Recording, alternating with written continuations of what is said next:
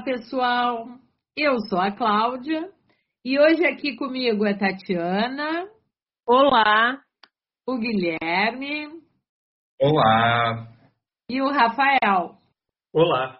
Nós somos pesquisadores das imagens e seus imaginários. E mais uma vez estamos reunidos para apresentar o nosso podcast, cuja temporada discute Edward Hopper e o cinema. Se você está chegando aqui pela primeira vez, aconselho que escute antes o nosso primeiro episódio, porque é nele que nós falamos um pouco mais sobre Hopper, sobre a sua obra e sobre essas relações com o cinema de uma forma mais geral. Hoje nós conversaremos sobre o filme Os Assassinos, The Killers, de 1946, um filme dirigido por Robert Siodmak.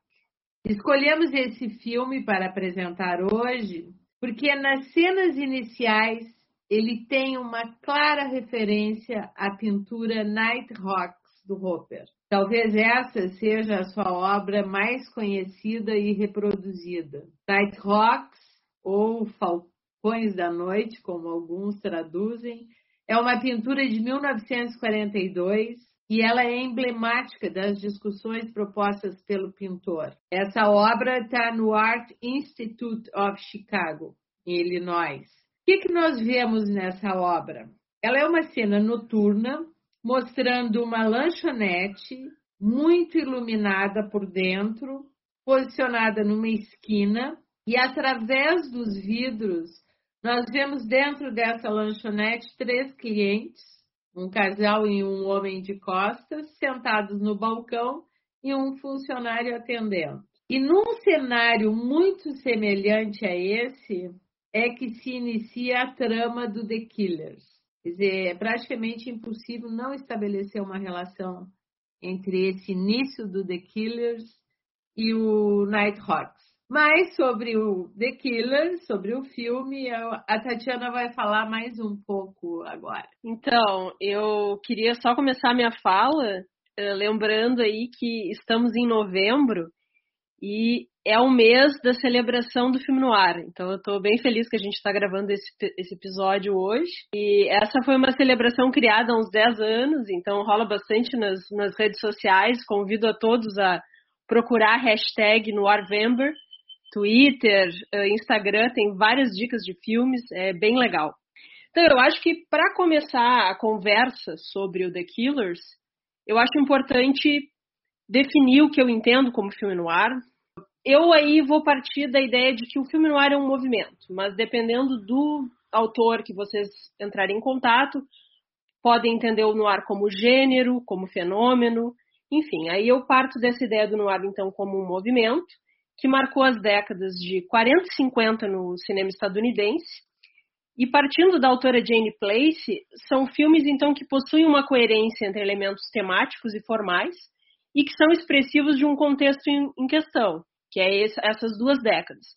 E é claro, é importante dizer que são, é um grupo de filmes que não é homogêneo, são filmes muito diferentes e que respondem a questões diferentes, porque a gente tem duas décadas com acontecimentos né, que mudam questões políticas, culturais nos Estados Unidos. Normalmente são filmes com, sobre atividades criminosas, se passam nas grandes cidades estadunidenses, em ambientes noturnos, sombrios e claustrofóbicos. Essa cidade é representada como violenta, corrupta e muitas vezes até as instituições são espaços de corrupção.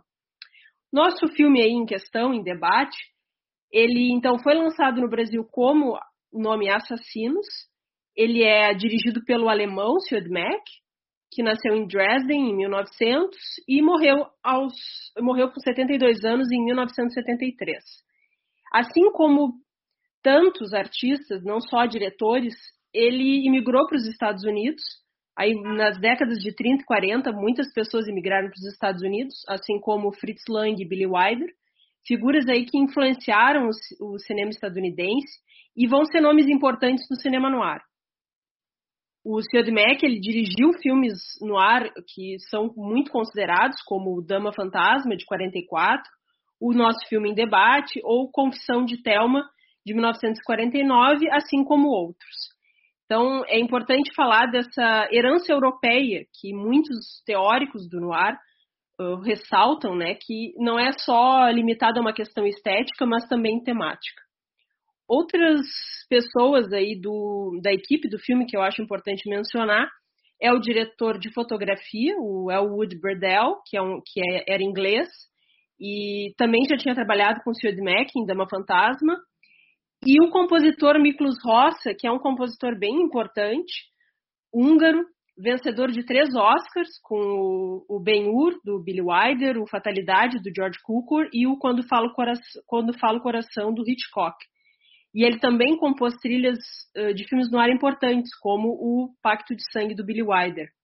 Então a gente vê tanto na fotografia, com altos contrastes, prevalência de sombras, como na trilha sonora, elementos aí que compõem esse universo do filme, sombrio do filme. E esses ambos elementos, principalmente, vão dar um tom aí de perigo que ronda os personagens da trama e uma sensação de que muitos ali estão condenados. O roteiro assina, foi assinado pelo Anthony Weiler, mas ele teve contribuições não creditadas do John Huston e do Richard Brooks. Foi baseado no, na short story, no conto do The Killers, do Ernest Hemingway, escrito na década de 20. Esse conto ele foi comprado, os direitos dele, pelo produtor Mark Hellinger, que foi um produtor importante para o filme no ar. E ele inicialmente ele queria o Don Siegel, para dirigir o filme, que ainda estava em início de carreira. O Don Siegel, aí anos depois, vai dirigir um remake dos Assassinos em 1964. Então, a primeira cena, como a Cláudia já mencionou alguns elementos, é, começa com dois homens em um carro chegando em uma pequena cidade. Logo, eles já revelam que eles estão ali para matar um homem. Esse homem é o Will Anderson, que é interpretado pelo Burt Lancaster, e na sua estreia no cinema, né? O, o Will Anderson, então, no filme, ele, ele vai ser conhecido por outros nomes, como Suede Pitlan. Ele é morto e a partir daí a gente tem uma, uma investigação da morte dele. A estrutura do roteiro, ela lembra o lembra Cidadão Kane de Orson Welles, né? Então a gente tem o investigador, que é interpretado pelo Edmond O'Brien, outro ator bem recorrente no cinema noir, que ele trabalha para uma eh, seguradora e ele vai então tentar descobrir as razões do crime. E ele entrevista vários conhecidos do Suede. Então o filme ele é marcado pelo uso de vários flashbacks partindo do testemunho de diferentes pessoas. E a gente junto com o investigador vai costurando pistas para tentar entender quem era esse homem e os motivos pelo qual, pelos quais ele foi morto. Uh, o, autor, o autor Frank Krutnik ele vai dizer que essa primeira cena do filme traz uma ideia de intrusão da violência da grande cidade, nesse contexto aí pacato, né, cidade pequena, que é uma noção que a gente vê se repetir em outros filmes, por exemplo, Fuga do Passado, do Jacques Tourneur, que é outro no ar. Então, essa chegada desses bandidos, ela é marcada por essas sombras que vão tomando conta do espaço e essa trilha sonora tensa que vai contribuir para uma criação de uma atmosfera que vai se manter ao longo do filme, né? Os Assassinos, ele tem uma jornada bem típica de vários protagonistas no ar, de ascendência e queda, da busca pelo dinheiro fácil do e do envolvimento com mulheres perigosas, no caso aí a femme fatale, e do crime como forma de ascensão social, o Suede, no caso, ele era um boxeador que machuca a mão e ele quer um meio fácil para ganhar dinheiro. Um dos assuntos, então, que a gente vai trabalhar no podcast, eh, nesse episódio, vai ser a questão da personagem da Femme Fatale, que é uma personagem icônica no filme noir e que nesse filme é a personagem Kitty Collins interpretada pela Ava Gardner. Então, esse, esse é um filme que marcou a carreira dela, assim como do Burt Lancaster, mas diferente do Lancaster, ela não estava estreando, ela já tinha várias outras participações, mas foi um filme que ajudou muito na carreira dela. Esse filme foi indicado a quatro Oscars, não ganhou nenhum, que foi direção, roteiro, montagem e trilha sonora. Mas, para trazer aí as discussões que envolvem a adaptação do conto e as relações com o Hopper, especificamente aí da obra do Nighthawks, aí eu vou, vou chamar o pessoal para aprofundar essas questões. O filme ele foi baseado nesse conto do Hemingway, né, The Killers, que foi publicado pela primeira vez em 1927 e é uma das mais famosas aí short stories do século XX. É necessário então a gente contextualizar a época em que esse conto foi escrito. Ele foi elaborado durante um período bem conturbado dos Estados Unidos, da década de 20, na qual a lei seca foi instruída proibindo então qualquer tipo de consumo de bebidas alcoólicas. A violência nesse período era muito grande e principalmente o surgimento aí das gangues e máfias que disputavam o controle desse mercado. E aí a gente pode pensar na cidade de Chicago, então, como o grande centro desse, dessas gangues, né? Nesse sentido, então, a lei seca uh, é breve e muito sutilmente referenciada num diálogo do conto, que também, por sua vez, aparece no filme. Uh, quando um dos assassinos escolhe algo para beber, lá na lanchonete, o garçom assim responde: refrigerantes, sucos e ginger ale. Só aquilo tem para beber, nada de álcool. Uh, um dos grandes leitores, então, e admiradores do respectivo conto foi o Edward Hopper, né, o artista tema aqui da nossa temporada, que, segundo um artigo do The Guardian, que eu vou deixar aqui na descrição do episódio, escreveu aos editores em 1927 para dizer que achou então esse conto, abre aspas, revigorante encontrar um conto tão honesto em uma revista americana. Ele se apaixonou perdidamente pelo conto e daí a gente não pode deixar de mencionar que ele utilizou então esse conto para a produção de Nighthawks, que é a pintura então como a Cláudia e a Tati já mencionaram considerada então a obra mais famosa desse artista, assim como uma das mais reconhecidas telas né, da arte americana. Fala muito sobre o Nighthawks, que a Cláudia vai aprofundar mais para frente. Uh, só vou falar então algum, algumas curiosidades da influência dessa tela na cultura. Uh, essa pintura então é uma imagem que permeia aí a cultura popular, sendo referenciada e parodiada em inúmeras mídias e produtos comerciais. Aí a gente pode pensar em camisetas, reproduções, canecas, enfim, vários objetos para o consumo, mas também alguns cineastas utilizaram então dessa obra como uma referência explícita, né? Um dos exemplos que eu trago aqui é o Wim Wenders, uh, que ele utilizou o Nighthawks como cenário de um filme dentro de um filme, uh, no The End of Violence, que é de 1997, essa produção dele.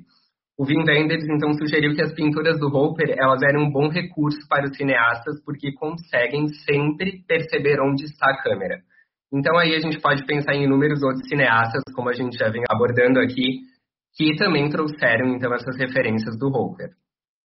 Também o Nighthawks permeou aí várias séries para televisão, inúmeras. Eu vou trazer aqui alguns exemplos então que eu achei, ah, como a série Dead Like Me, Os Simpsons, uh, acho que referenciou mais de uma vez Nighthawks, CSI, Dead 70 Shows uh, e Pretty Little Liars, entre inúmeras outras.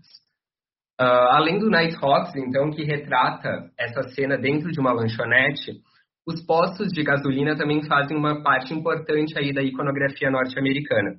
E dessa forma a gente consegue estabelecer umas outras influências roperianas nesse filme em específico que a gente está debatendo hoje, The Killers.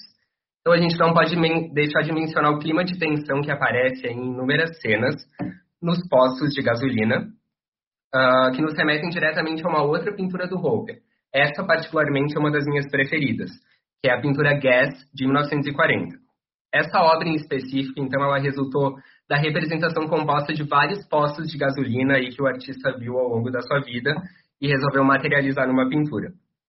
A luz nessa pintura, natural e artificial, ela dá à cena de um posto de gasolina e o único atendente, à noite, uma forte sensação de drama.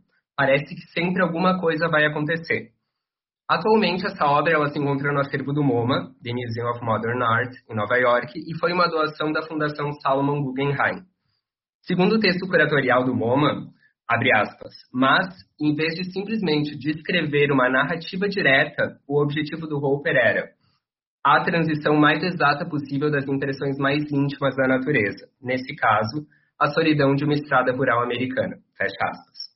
Então aí a gente pode pensar que existe um paralelo entre o conto do Hemingway, que inspirou o artista que a gente está homenageando aqui nessa temporada, o Hopper, que por sua vez, tanto o conto do Hemingway quanto a tela Nighthawks, que veio a ser feita pelo Hopper na década de 40, ambos inspiraram então o Robert Siodmak para a produção do The Killers, né?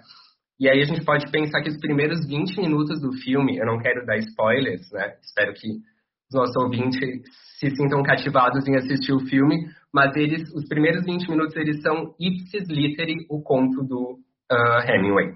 E agora eu vou convidar então a Cláudia para retomar os aspectos do Nighthawks. Não resolvi não falar muito para deixar ela dar mais um pouquinho para vocês. Antes de eu continuar falando sobre o Nighthawks, eu acho que é interessante o Rafael nos falar um pouquinho sobre a personagem da Ava Gardner e a relação dela com o Hemingway. Em relação à personagem da Ava Gardner em The Killers, que ela faz a Kit Collins, ela vai ser exatamente a personificação da femme fatale típica do filme noir da década de 1940. Então, é uma mulher de uma beleza uh, muito grande, né, uma beleza devastadora, e essa relação, depois eu vou voltar a falar sobre a Femme Fatale, mas eu, eu vou falar um pouco a respeito dessa relação da Ava Gardner com o, o Hemingway. Uh, esse filme ele é muito importante na carreira da Ava. Ela já vinha desde 1941 uh, contratada pela MGM e fazendo pequenos papéis, quase figuração sem crédito. Esse eu acho que é o segundo ou terceiro filme onde ela vai receber um personagem então com nome. Essa relação dela com o Hemingway vai prosperar depois na década de 50, quando a Ava Gardner já era então uma estrela de fato consolidada. A Ava Gardner foi uma mulher de muitos amores, de muitas relações afetivas, relações essas que as pessoas que conhecem a história dela sabem que foram extremamente violentas, abusivas e tóxicas. E ela teve um casamento, dentre os casamentos que ela teve, um com o Frank Sinatra. Então, quando ela se divorcia do Frank Sinatra, que foi uma relação muito uh, conturbada e que perdurou, uh, ela acaba indo para a Espanha, né, passar uma temporada uh, junto com Hemingway. E essa relação, obviamente, se deu através de Hollywood, porque ela vai praticamente estrear como uma, uma atriz mais consolidada no The Killers, né, desse conto do Hemingway. E depois ela vai estrelar ainda uh, As Neves do Kilimanjaro, em 1952, que ainda é com o Gregory Peck e com a Susan Hayward, e vai ainda uh, estrelar um outro filme que é, que é um filme inspirado no romance do Hemingway, de intelectuais e artistas expatriados em Paris. Né? Esse grupo que o Hemingway uh, frequentou, né? que tinha Gertrude Stein, que tinha Ezra Pound, que tinha Picasso, que tinha Fitzgerald. Ela vai ser, além de uma estrela de cinema que se liga à obra do Hemingway, ela também era uma amiga pessoal, porque ele vai levar ela para a Espanha, e aí é um capítulo da vida da, da Ava Gardner na Espanha, que é bastante longo, ela passa bastante tempo vivendo lá, ela vai ter um, um célebre romance com, com um toureiro, e depois em Londres uh, até o final da sua vida. Mas a princípio era essa a minha ideia a respeito da relação entre a Ava e o Hemingway. É a primeira vez que nós trazemos aqui no podcast essa relação entre as artes visuais, o cinema e a literatura. É muito legal ter acesso a esse panorama atrás das câmeras que também, de uma certa forma, nos dão um panorama daquele momento histórico, né, de um período conturbado e de transformações muito profundas, inclusive nas instituições né, sacramentadas até então, como o casamento. E a Ava, eu acho que é, eu assisti um documentário sobre ela e ela teve uma vida realmente muito conturbada, mas é muito interessante a gente pensar a partir desse ponto de vista, né, de ver como esse período que o Hopper aborda nas suas obras e que fala muito desse dessa solidão urbana e como isso efetivamente estava presente naquela na sociedade daquele momento histórico, principalmente pensando né, a sociedade estadunidense. Mas complementando a fala do Guilherme sobre a obra em especial, eu acho importante destacar que Night Rocks é o único quadro do Hopper que mostra um vidro curvo de janela. E isso dá visibilidade ao próprio vidro, né? porque as janelas são uma marca do Hopper. Mas esse é o único que o vidro é curvo e que a gente consegue ver através do vidro, inclusive o outro lado da rua. E esse recurso, ele nos passa a impressão de que aquelas pessoas que estão ali representadas, elas estão num ambiente fechado, quase que um ambiente hermético, assim como se elas estivessem num aquário ou numa vitrine. É interessante destacar também que no quadro, que nesse quadro, assim como em tantos outros, os olhares dos personagens não se cruzam, reforçando a sensação de solidão e alienação daqueles que vivem numa grande cidade. E aí, no caso, pensando Nova York. Outra informação que eu quero aqui destacar, porque eu acho interessante trazer para o nosso público, é de que Hopper foi aluno de Robert Henry. Esse pintor, ele liderava a Ash, Ashcan School. E essa escola de artistas focava também na representação da cidade, em especial a cidade de Nova York, ou seja, uma cidade moderna em desenvolvimento em toda a sua diversidade. Multidões, novas formas de transporte e entretenimento, o desenvolvimento de uma sociedade do consumo. Interessante a gente pensar nisso. E esses artistas, eles são citados como influências para o cinema noir. Roper mais especialmente, mas acho que sobre isso a Tati pode trazer alguma contribuição aí maior para nós.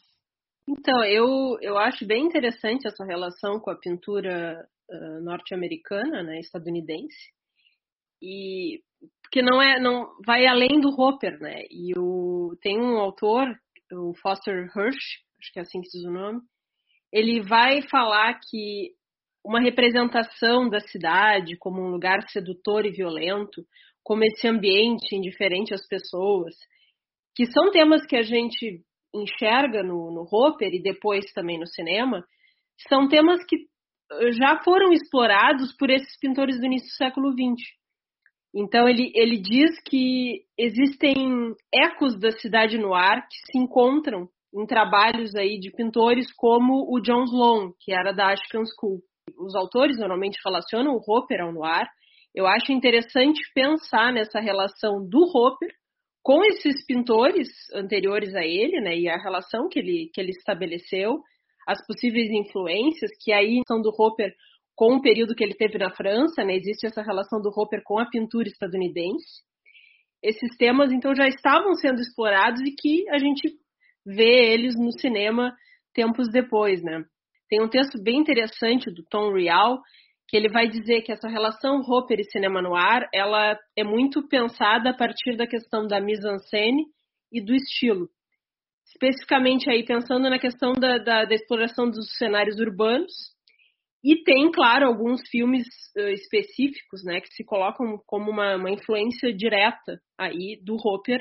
E também eu acho interessante uh, mencionar algumas obras, outras do Hopper, né, por exemplo, Night Windows, que é uma, é, um, é uma obra bem interessante, que tem uma, a gente pode falar aí, uma estética no ar, que é uma obra da década de 20.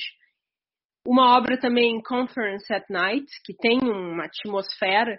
Então, esses elementos, assim, que a gente poderia pensar como cenas de um filme no ar, eles uh, estão na pintura do Hopper. E aí, lembrando outras discussões que a gente teve no, no podcast, né? que essa, essa influência e essa relação, ela não é só de um lado, né? É do Hopper com o cinema e do cinema com o Hopper. Então, é, é pensar nessas relações aí de enquadramento, atmosfera criada pelo uso das cores, ou preto e branco, no caso do Night Windows, da, da, da obra do Hopper, e aí os filmes no ar, que em sua maioria são preto e branco. E aí, pelas, no caso das pinturas, as histórias que a gente pode imaginar para aqueles personagens que estão sendo representados pelo pintor. Aí, só para mencionar um filme que uh, referenciou diretamente as obras do Hopper, também, né? É o Força do Mal, que é um outro noir muito bom, dirigido pelo Abraham Polanski, e tem uma fala do Polanski, do Polanski que ele vai, que ele diz que ele pediu para o diretor de fotografia dele que ele buscava para o filme, para o visual do filme, um efeito Hopper, que ele tinha visto num livro de reproduções de pinturas dele e, e ele passou para o diretor de fotografia aquilo. Ele disse: Eu quero que meu filme visualmente, né, tenha essa é, estabeleça essas relações aí. Então, mesmo quando as pessoas estão lá, você não as vê. De alguma forma, o ambiente domina as pessoas. Isso é o Polonsky falando do Hopper. Então, essa, essa questão de que no noir a gente pode ver essa relação do espaço como dominando e uh, criando esse efeito de claustrofobia, uh, tanto pela, pelo uso de enquadramentos, como na questão da iluminação, né? Oprimindo esses, esses personagens nessa cidade moderna. Então, acho... pode falar. Não, eu acho que isso só reforça essa ideia que se tem sobre o Hopper e, e talvez daí venha a, a, sua grande fama e o seu reconhecimento como alguém que efetivamente, através das suas pinturas, pensava sobre aquela sociedade. Quer dizer, não eram meras representações. Né? Na realidade, ele, através da pintura, ele analisava o que acontecia no entorno, e nesse sentido, o filme ele mostra é, é, é toda aquela questão já discutida, a questão da solidão, né, da alienação, cada um por si, a própria próprio comportamento da personagem da Ava Gardner, né? pensando em si, enfim, e tripudiando sobre aquele sobre aquele personagem que a gente até fica com uma certa peninha dele, né? E só um comentário. Outro elemento que eu queria destacar é que o Tom Real também fala, né, que é, a Nighthawks, então, seria essa pintura mais citada como estabelecendo essa relação no ar, por ela exatamente ressaltar esses aspectos da cidade, a questão da diner, né, a noite, a iluminação, essa luz que ilumina a rua vazia, onde algo pode acontecer, né, essa sensação de que está para acontecer algo. Até Wim Wenders fala isso no documentário Edward Hopper and the Black Canvas, né? Que ele tem a sensação de que quando ele olha para uma pintura do Hopper, algo está, né, está para acontecer ou acabou de acontecer. Inclusive, o, Guilherme citou, uh, trabalha muito isso, no, né, porque a gente tem essa coisa do lugar desolado, né? Aquela, aquela estrada, aquelas árvores. Então, a gente tem essa, essa, essa noção. E eu vejo que, claro, aí num, num cenário urbano, mas não somente, né? Porque o Noir também não ficou só na cidade.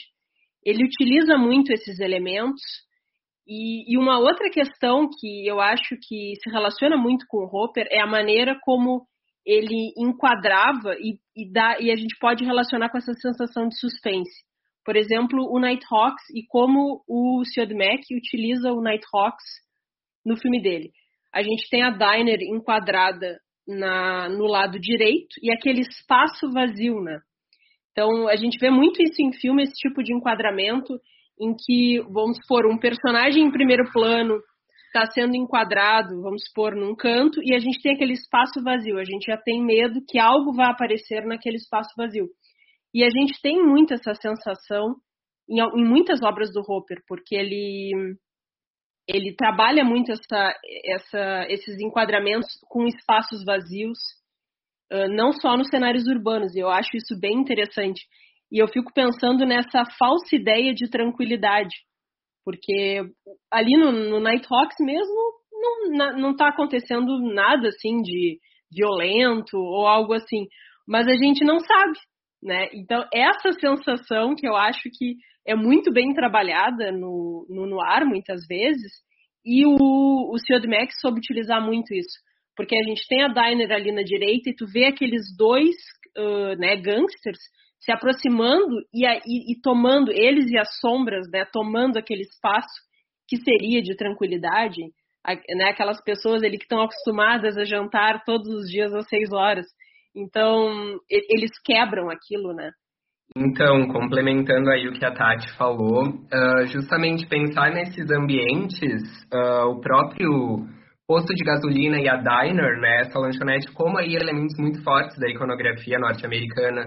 E uma coisa que eu acho muito interessante, que está presente em inúmeros filmes do Ares, depois a Tati talvez pode até complementar, é essa questão do enquadramento, por exemplo, uh, do lado externo e que aparece essa ambientação uh, por trás dos vidros. Por exemplo, na cena ali que tu falasse, Tati, do, dos gangsters chegando, a gente consegue ver o, a diner de fora toda iluminada, né? E esse contraste muito forte entre luz e sombra, isso para mim chamou muita atenção no filme. Tem uma cena que o, o personagem do Burt Lancaster tá uh, indo embora, assim, por um, uma espécie de túnel, eu acho, está super iluminado enquanto o resto da, dos, do ambiente está totalmente escuro. Esses contrastes aí são fascinantes e claramente uma referência muito forte aí ao nosso pintor querido Hopper também. Sim, essa questão do contraste e nesse, nesses filmes, principalmente aí uh, final da guerra, os noir aí 44 até 48, digamos assim, tu tem grande parte desses filmes utilizando essa algo bastante contrastado, né? Mas não só, tá, gente? Na realidade, a partir de 48 tu tem muitos filmes que são caracterizados como noir que acabam que são filmados na rua e aí já tem uma estética mais realista. Então não não tem essa essa esse visual expressionista, né, que a gente faz essa relação com expressionismo alemão também mais uh, sombrios, eles se eles estão nessa, nesse período de guerra e pós pós-guerra, né? Que inclusive são os meus no ar. Normalmente eles são os meus preferidos porque também eles têm eles trabalham com temas mais pessimistas sobre a sociedade estadunidense. Inclusive um, um outro para fechar aqui essa essa minha fala, o que eu acho legal que trazendo o Vin Wenders de novo, que ele vai dizer que no Hopper mesmo em tempo ensolarado, não há esperança, não há felicidade nos personagens dele. E aí eu penso, me remete também ao noir, com filmes, por exemplo, como O Pacto de Sangue, que mesmo utilizando uma, uh, cenas sombrias, ele traz essa, essa Califórnia ensolarada, mas é uma, é uma é, é um universo que não tem não tem esperança ali, é um universo pessimista.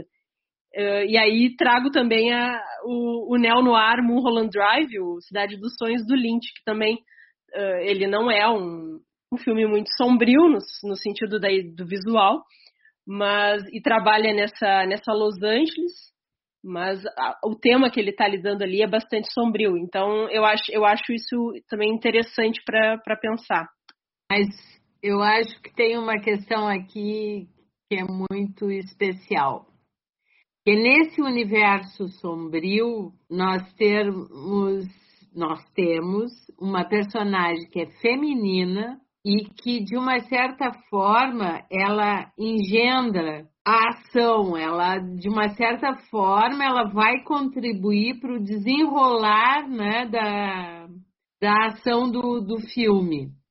E aí eu queria saber com o Rafael que, que, ele pode nos dizer sobre a caracterização dessa personagem? Também a, a Tati, a Tati ou o Rafael podem nos falar sobre essa personagem, porque essa é uma personagem uh, particular, né, e que surge aí com uma força muito grande, que é a personagem da Femme Fatale. Ah, que eu, o que eu acho legal é que a personagem da Ava Gardner, ela não aparece o filme inteiro e não, não saberia dizer assim, acho que boa parte do filme ela não, não se encontra, mas a presença dela tá ali, né?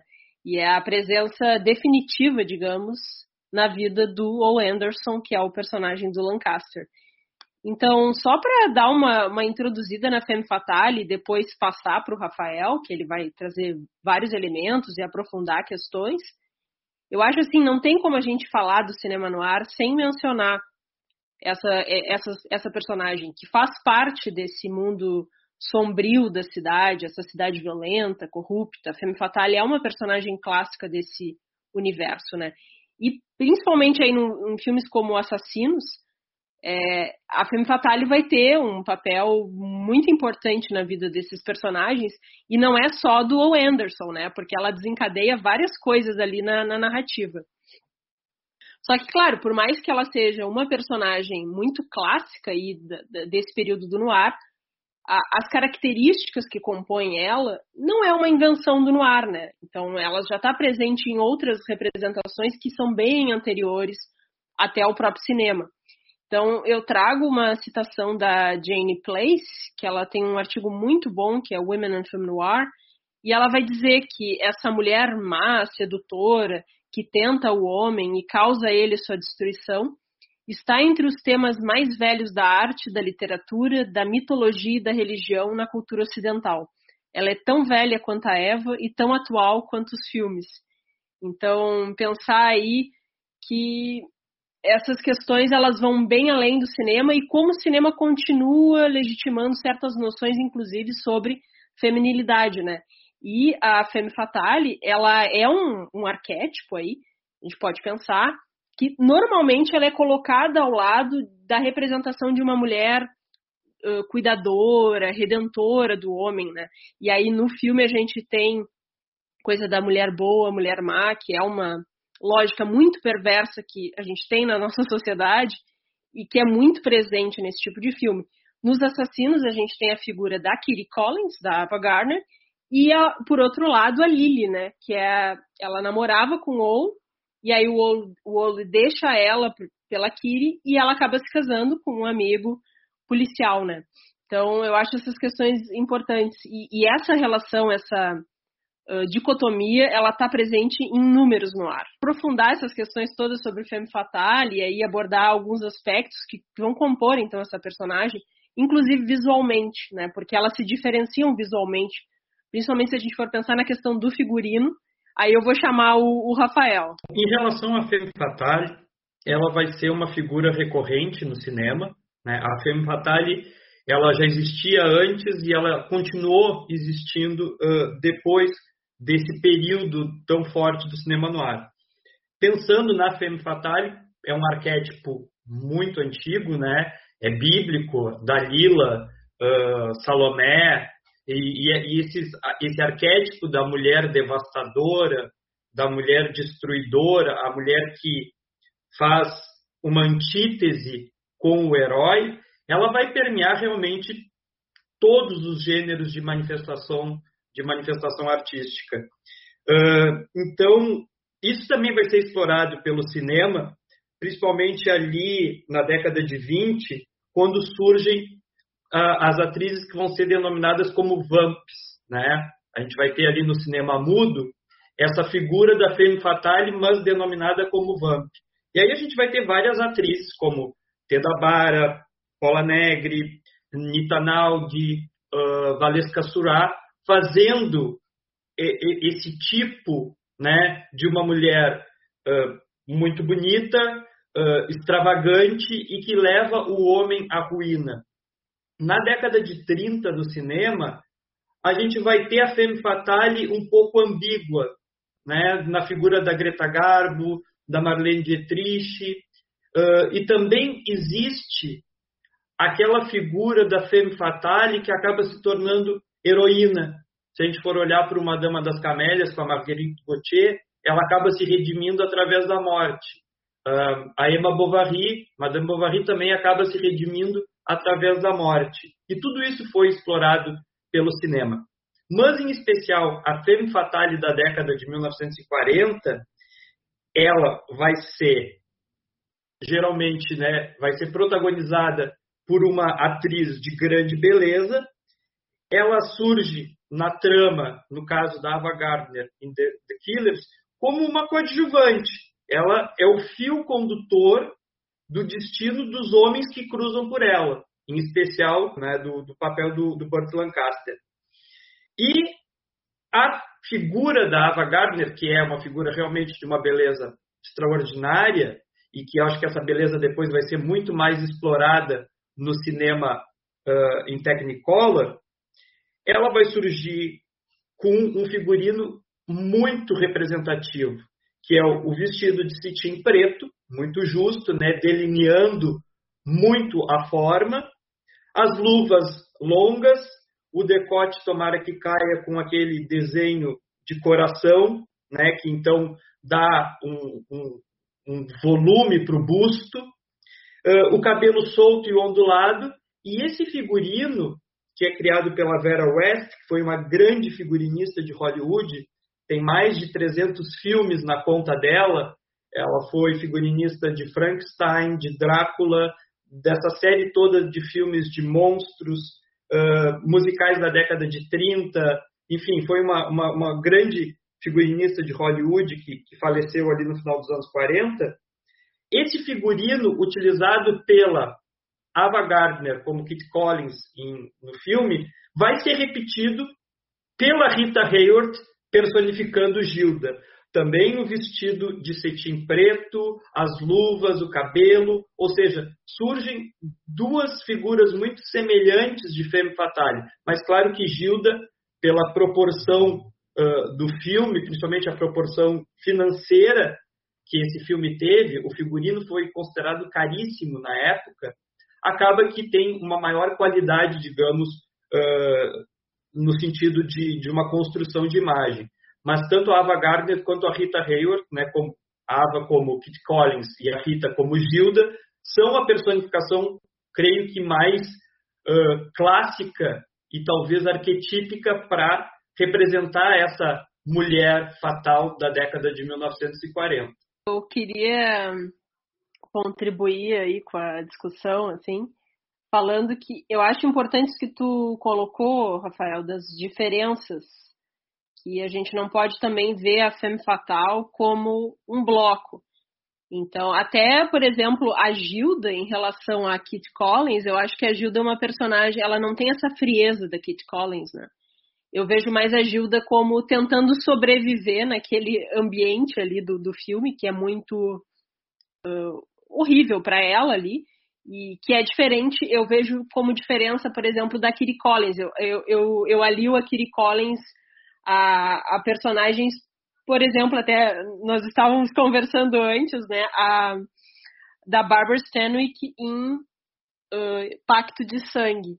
E eu, eu tava até dando uma, uma relida no, num livro bem legal que tem do Richard Sickles sobre o, o filme do Billy Wilder, e ele coloca essa, a, que esse de 44, a, a personagem da, da, da Barbara Stanwyck como a figura que, vamos botar umas aspas aí, porque como tu falou, é uma personagem que tem elementos né, que, que vão muito além do cinema, mas que criou a Fatale, do, a Femme Fatale do Noir, porque ela tem uma frieza, porque ela só, ela age de uma forma que ela ela, tu vê que ela só pensa nela e, na, e naquela ambição que move ela. E que aí a gente pode até pensar na, na, na fatalha ali do, do Falcão Maltês, mas que não tem esses elementos da frieza que a Barbara Stanwyck apresenta de uma forma muito cruel ali naquele, naquele filme. Então, eu acho legal, assim, pensar nessas diferenças também. Até a própria figura da, da Rita Hayworth, né? Aí a personagem no, no, no, Dama de Xangai, que também é uma super uma mulher fria, ambiciosa. Isso é um outro elemento que eu acho interessante de destacar, que é essa questão da ambição, né? O filme no ar ele caracteriza essas mulheres, uh, no caso as, as femme fatales, como mulheres ambiciosas. E aí a, a ideia de que a ambição é ruim para as mulheres. Então, eu acho isso bem legal, assim. A, a gente poderia, enfim, citar outras femme fatales que a própria Veronica Lake, né, que faz personagens aí, alguns filmes que ela fez com Alan Ladd, ela, ela tem esse elemento fatal, mas ela é uma personagem que não tem essa frieza aí da Barbara Stanwyck. Então é legal pensar que quanto mais filmes a gente vai, vai vendo, a gente percebe que elas a gente não pode entender essas personagens como um, um, bloco no caso, né? Elas têm suas diferenças e eu acho que são personagens bem fascinantes aí que povoam esse esse universo dos filmes da década de 40 e 50. Não é muito justo fazer é, uma comparação entre a personagem da Ava e da Rita, é, porque também são filmes né, com, com, com, com tramas diferentes. É, essa comparação que eu faço é em relação basicamente à, à aparição de ambas né, nos filmes. A Gilda praticamente, né, a Rita Hayworth praticamente protagoniza o filme. O filme tem o nome da personagem. Uh, uma coisa que me chamou a atenção uh, foi o fato de da Ava Gardner cantar.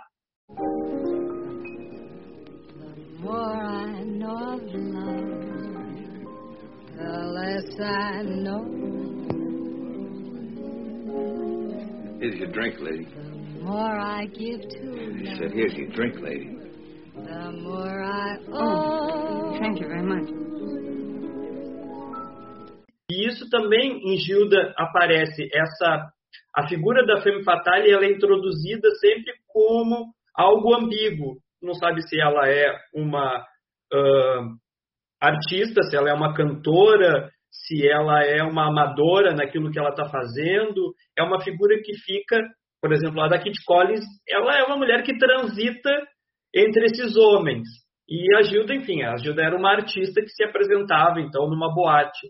Mas é, eu acho interessante essas semelhanças das personagens serem apresentadas dessa maneira, né? Ambas através da, da voz e, no caso da Rita Hayworth, da dança, mas a Ava Gardner também cantava, né, com, com razoável qualidade. Isso é um elemento que eu observei cruzando assim os filmes, mas sem querer fazer uma comparação entre as tramas.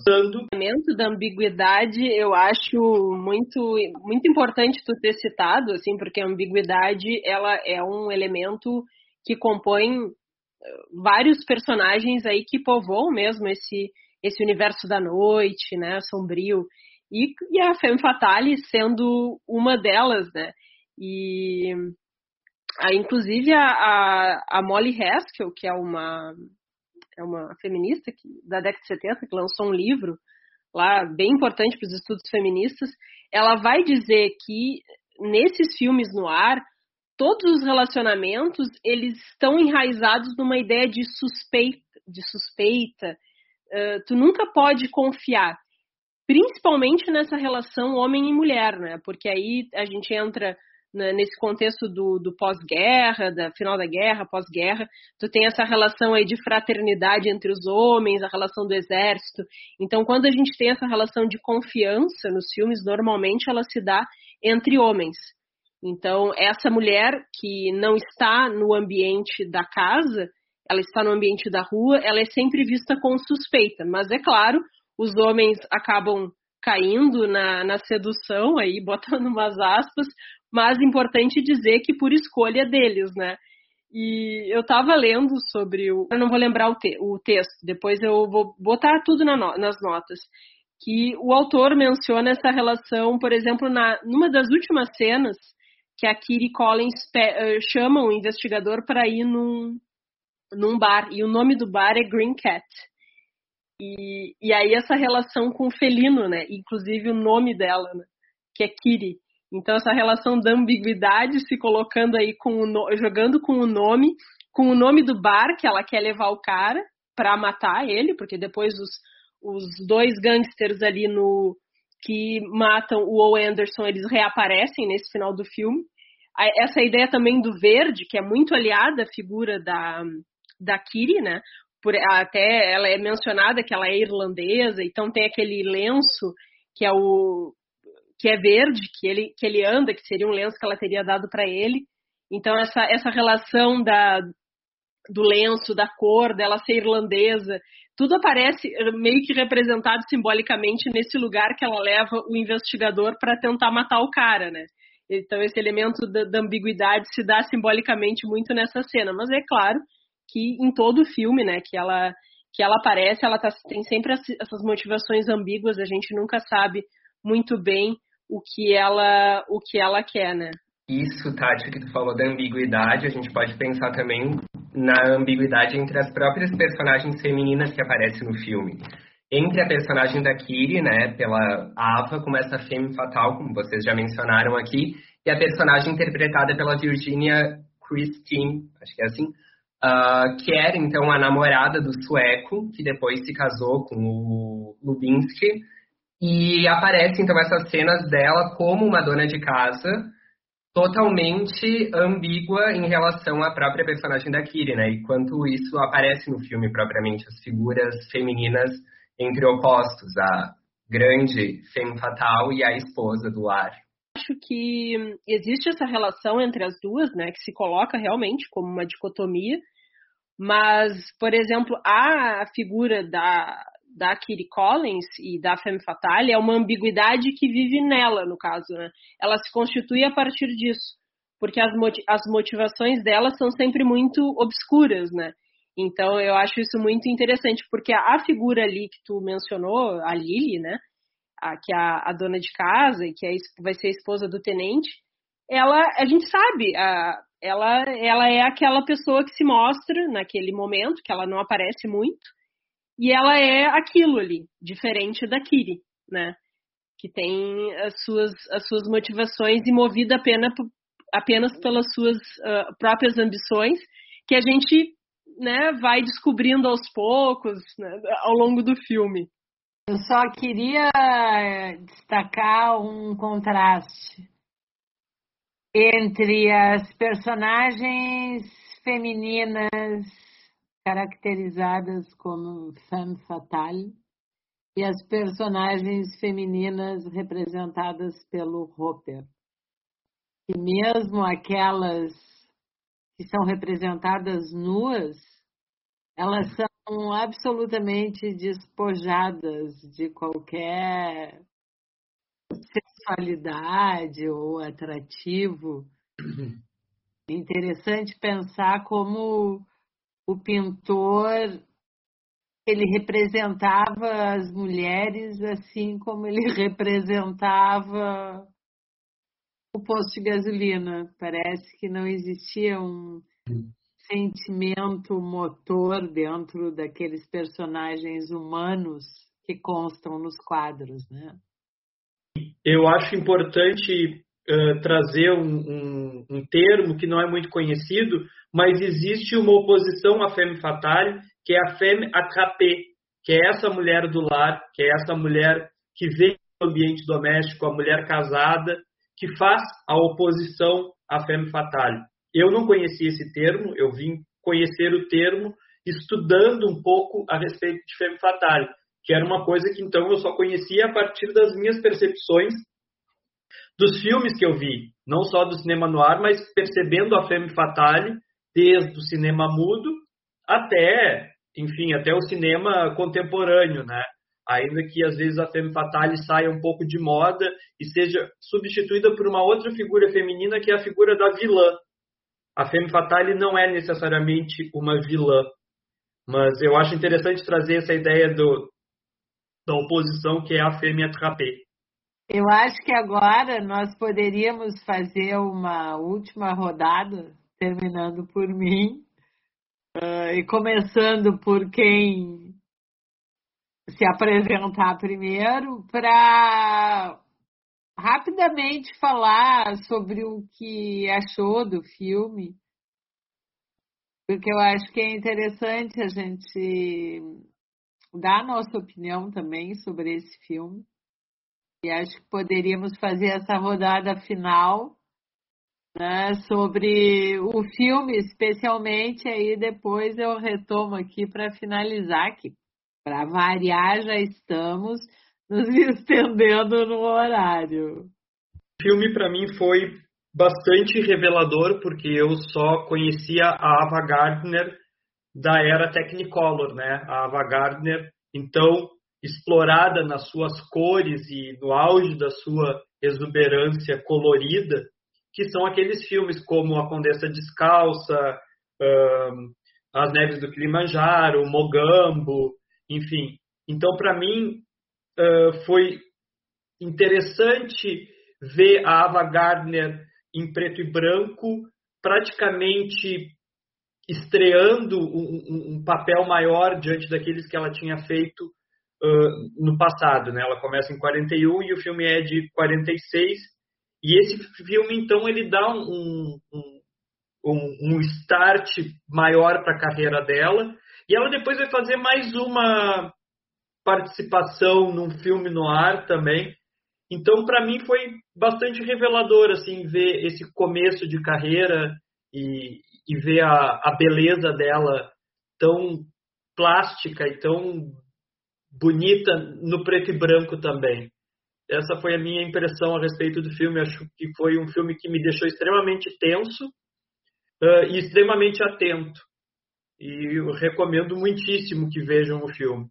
Eu gosto muito desse filme. Eu acho que ele é, como o Rafael falou, ele é suspense, é muito bem construído. Ele te deixa, né, naquela aquela atmosfera criada, né? Ela vai te levando assim a, a querer saber o que, que vai acontecer com os personagens eu acho tudo muito bem costurado, a trama, né? Porque ele poderia muito bem se perder naqueles uh, diferenciados flashbacks. Então, eu achei muito. Gosto muito desse filme, assim como gosto de outros filmes do. Mack. É um diretor que vale a pena conhecer. O, o Dama Fantasma, mesmo, que é um filme anterior aí de 44 é, é um filme que traz um, eleme um elemento interessante também que eu, eu gostaria de mencionar que ele traz a mulher investigadora que é um elemento não tão recorrente no noir e então eu acho que vale citar filmes do do Sr. Mac então outros elementos aí eu adoro Burt Lancaster e eu acho que a gente já vê né, nesse filme nos assassinos que ele é um, um grande ator e aí ele vai também ser um, uma figura recorrente em vários filmes no ar. Eu gosto bastante do, do Lancaster. E outros atores aí que também, o Edmond O'Brien, eu adoro. O, um dos assassinos é o Charles McGraw, que também é outro ator bem recorrente do noir. Então eu acho que ele tem vários elementos ali para quem para quem curte ou quem deseja conhecer também, vale a pena ir nos, nos créditos dessas figuras que estão envolvidas com o filme, o próprio Mark Hellinger, que vai produzir um outro filme protagonizado pelo Lancaster, que é o Força Bruta, e também o Cidade Nua, que é um filme excelente aí já na já numa, numa onda, como eu estava falando anteriormente, uma onda mais realista do noir, que é o, é o filme do Jules Dessen. Então, eu super recomendo, vale a pena. Então, para finalizar, eu não vou fazer muito repeteco de tudo que vocês falaram, porque eu concordo aí com tudo, mais ou menos o que o Rafael e a Tati falaram. Acredito que o casal aí, o Burt Lancaster e a Ava Gardner, tão incríveis no filme. Não tinha assistido ele até então, fui assistir recentemente. E ele me, deu, me deixou com muita vontade de explorar mais esse universo aí do filme no ar eu assisti aí poucos, podendo citar então também Gil, da Dama de Xangai, os filmes mais clássicos, digamos assim. E para finalizar, então, o, esse filme ele me fez aí pesquisar um pouquinho mais sobre o The Killers, né? Uh, eu fui atrás do conto, li o conto, me contextualizei acerca do conto e também acerca de outros, né? De um outro artista e de um outro cineasta que trabalhou com o mesmo conto dez anos depois do Siodmak, uh, em 1956, o Andrei Tarkovsky, russo, uh, fez então uma adaptação do conto do Hemingway.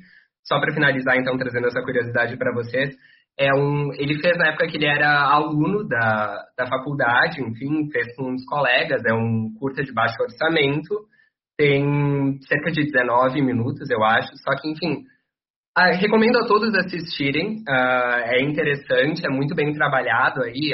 Eu estava conversando com a Tati, acreditamos que ele tirou um 10 na faculdade pelo curta, para a disciplina que ele estava fazendo.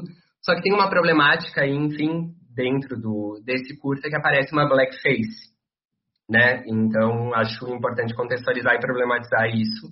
Uh, não sei se a Tati quer dar mais uma, uma palhinha aí sobre esse curta, falar um pouquinho mais pra gente o, o, o conto do Hemingway, ele uh, repete assim as falas, ele é bem uh, fiel né, ao texto do Hemingway, incluindo a linguagem racista que está no, no conto do Hemingway, que essa linguagem já, uh, digamos, não está presente no filme do de Mac. Então é importante falar isso, assim, né? Tanto aí do, do, do, do texto aí do Hemingway, mas mais no, na adaptação essa do que o Tarkovsky fez com os colegas, porque tem essa, essa questão do blackface que me chocou, assim. Eu não entendo nada das, de relações de raça da União, nesse contexto da União Soviética, mas eu acho importante problematizar, né? Uh, a gente está falando assim é dessa, da existência dessa adaptação, mas é importante pontuar o quão problemática ela é nesses, nesses elementos, tanto na representação do blackface quanto na linguagem dos atores, assim. Então, bom, assisti o curta, que achei extremamente interessante, pensando nas questões técnicas, que ali já falava de um futuro diretor com a potência de um Tarkovsky, mas que com certeza tem questões bem complicadas, no, principalmente no que se refere à questão da raça dos negros. Uh, o filme eu tinha assistido já só o início, em função da Tatiana estar assistindo o filme me chamar para ver, em função do Night Rocks. Mas eu gostei muito do filme. Acho que o filme envelheceu muito bem. Ele ainda tem a questão da atenção, a, a forma narrativa, a estrutura narrativa do filme é muito boa. Gostei, recomendo. E aqui, para finalizar, eu gostaria de retomar uma questão que o Guilherme já citou, a de que talvez Night Rocks seja a obra mais parodiada do pintor Edward Hopper. E se vocês procurarem no Google, vocês com certeza encontrarão inúmeras versões desse quadro. Isso nos remete a uma das discussões que nós costumamos abordar nas pesquisas desenvolvidas no Fotografem, ou seja, a apropriação de imagens da arte, muitas vezes descontextualizadas e até mesmo com um sentido ambíguo quando a gente compara com o original. E aqui eu quero aproveitar para fazer um jabá, porque no site do grupo nós, vocês vão encontrar na aba publicações o nosso mais recente livro, que é um livro publicado em 2019 e que está disponível aí no, no site eh, de forma gratuita é o livro Fotografia com Pipoca, discussões interdisciplinares sobre imagem. E no terceiro capítulo do livro, que apresenta o artigo Evolution, a estética do consumo, de autoria do professor Marcos Spoller, ele aborda exatamente esse tema como a partir da foto emblemática do Che Guevara surgem várias outras imagens que inclusive distorcem a própria referência de quem foi Che. Então fica aí o jabá, procurem o livro, vocês vão encontrar outros capítulos discutindo uh, outros filmes, inclusive artigo meu, artigo da Tatiana. Então, fica a dica aí. Eu gostaria de muito de agradecer a minha parceira e aos meus parceiros. E hoje nós estamos encerrando, porém, em breve voltaremos com mais um episódio de Edward Hopper e o cinema. Tchau, pessoal!